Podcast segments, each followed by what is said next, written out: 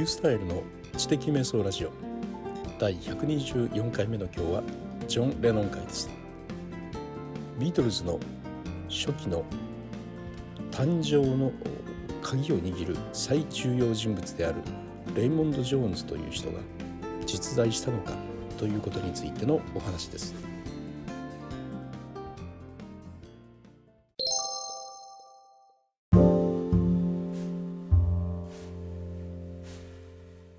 常に重要な人物であるレイモンド・ジョーンズという人この人が実際にいたのかそれとも実在しなかったのかというお話です。レイモンド・ジョーンズって一体誰だよっていう話なんですけど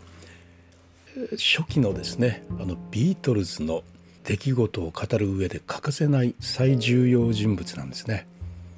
でこの方はですねセカンドジェネレーションといってですねビートルズのファンになった時にはすでにビートルズが解散して数年経ってましたっていうようなね、まあ、初めての世代、ファンになった時には解散していたという初めての世代のことをセカンドジェネレーションというんですけどまあそのジェネレーションである僕たちぐらいまではもしかしたら結構知っている名前かもしれないですね。でどんな風に最重要人物なのかというとですねこの人がいなければビートルズが世に出ていたかどうかわからないという無名の一般人なんですよ。えー、ビートルズのですねマネージャーという人がいまして、えー、ブライアン・エプスタインという方ですよね。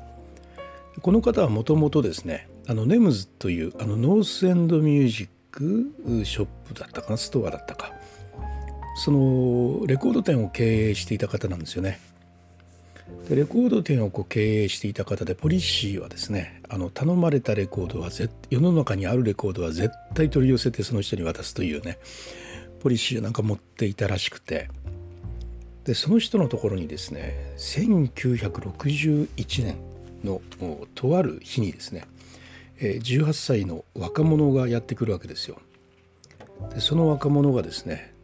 欲しいレコードがあるんですけどと言ってねブライアン・プスタインにね言ってくるんです。ブライアンはですねその少年のことをよく知っていてねよくレコードを買いに来る人。でカントリーウエスタンのね、曲がとても好きでよくそこの辺のコーナーにいる。そういう人だったということでよく知ってたらしいんですけどね。でその人がレーモンド・ジョーンズさんですね。で彼は18歳のなんか印刷工かなんかやっていた人らしくてね。リバプールに住んでいた人なんですけど僕が欲しいレコードありますかってマイボニーっていうレコードなんですけどというようにねエプサインに聞いたと。えそれ何と？そんなのないんだけどアーティストの名前は？って聞いたらまあ聞いたことないと思うんですけどあのビートルズって言うんですけどっていうふうにねその人が答えた。このことで、えー、ブライアン・エプスタインがビートルズと出会うきっかけになったんですね。でブライアン・エプスタインはですねその同じ日にね、えー、レイモンド・ジョーンズさんの後に、うん、2人組のね女の子が現れてやっぱ同じことを聞いたと。いうことでこれは何かあるに違いないと思ってね。それでそういうビートルズというバンドが、ね、地下のキャバンクラブというとこで演奏しているっていうことで聞きに行って、まあ、それがきっかけで、えー、ビートルズの、えー、お世に出したいということでですねマネージャーになっていく。そういうような話なんですね。えー、実は前置きですねこれがね。この話はね本当に僕らの中では、伝説的な話になってましてね、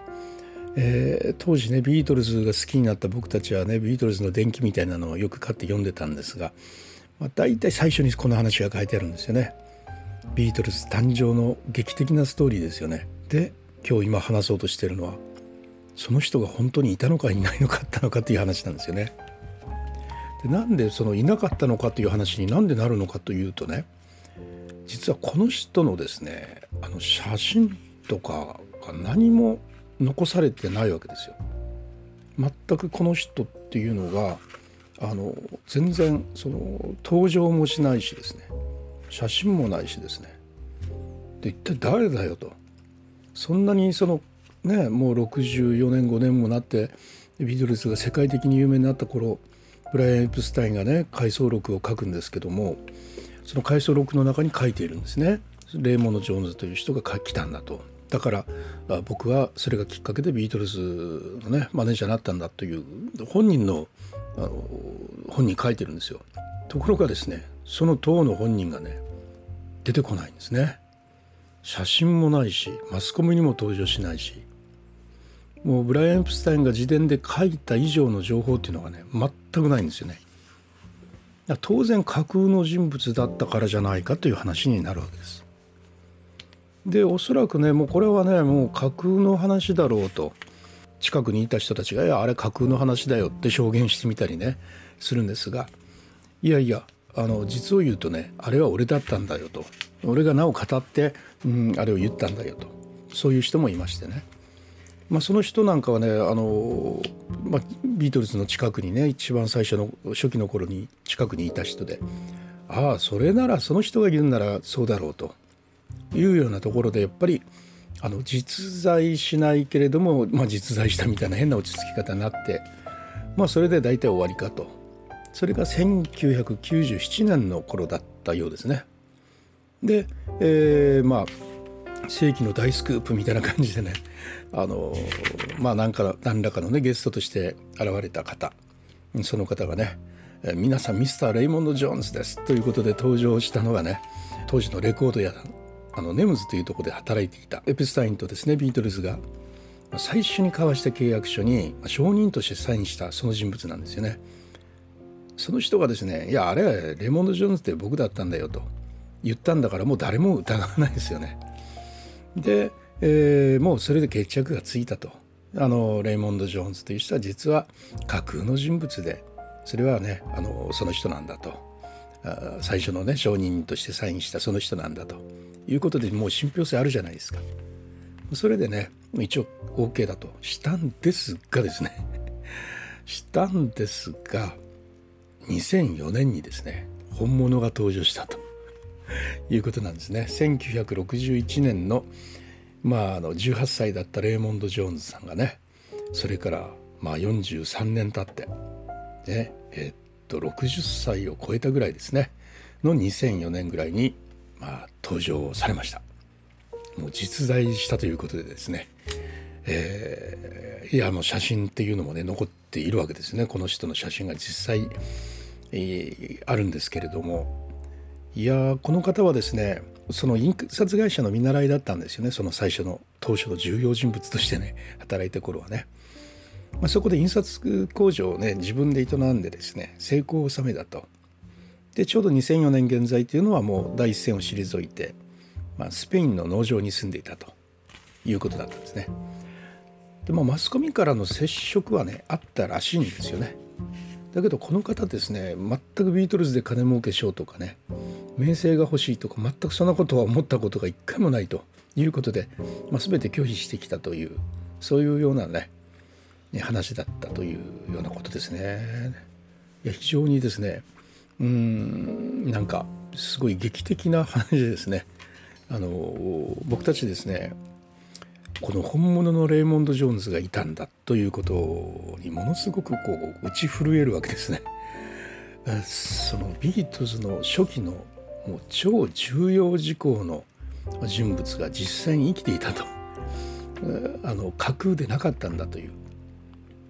そういう事実ですよね。で1997年に架空説がほぼ確定してからえー、7年から7年間の間自分たちはあ架空だったんだとねきっと思ってたんだろうと思うんですけれども、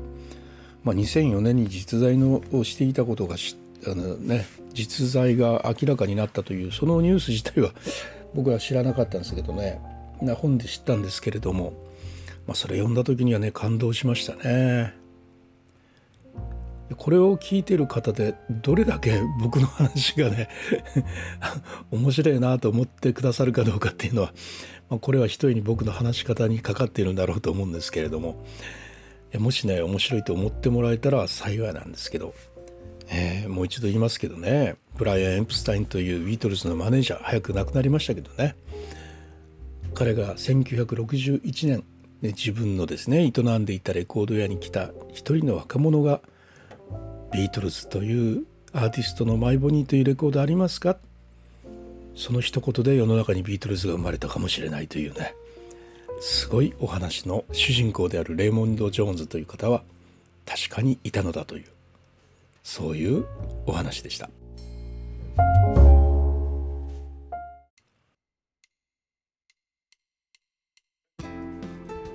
はいいかがだったでしょうか。なんでこんな話を今頃やってんのかっていうことなんですけど、まあ、あの今ですねあの孝太郎さんと、えー、ビートルズじゃなかったジョン・レノン生誕80周年記念を YouTube ライブでやってましてね。で今一生懸命あのネタ集めをしてるんですが。で実は今日これ収録してるのはね、えー、金曜日の22時なんですねで本当ならあの YouTube ライブやってる時なんですがたまたま今日ですねあの小太郎さんのご都合でね今日お休みだったということを忘れてましてねそれで一生懸命ネタだけ 集めてたというところで、まあ、この話をどっかでしたいなと思ったもんでね先にポッドキャストでやっちゃったというようなことです。それではまたリュースタイルでした。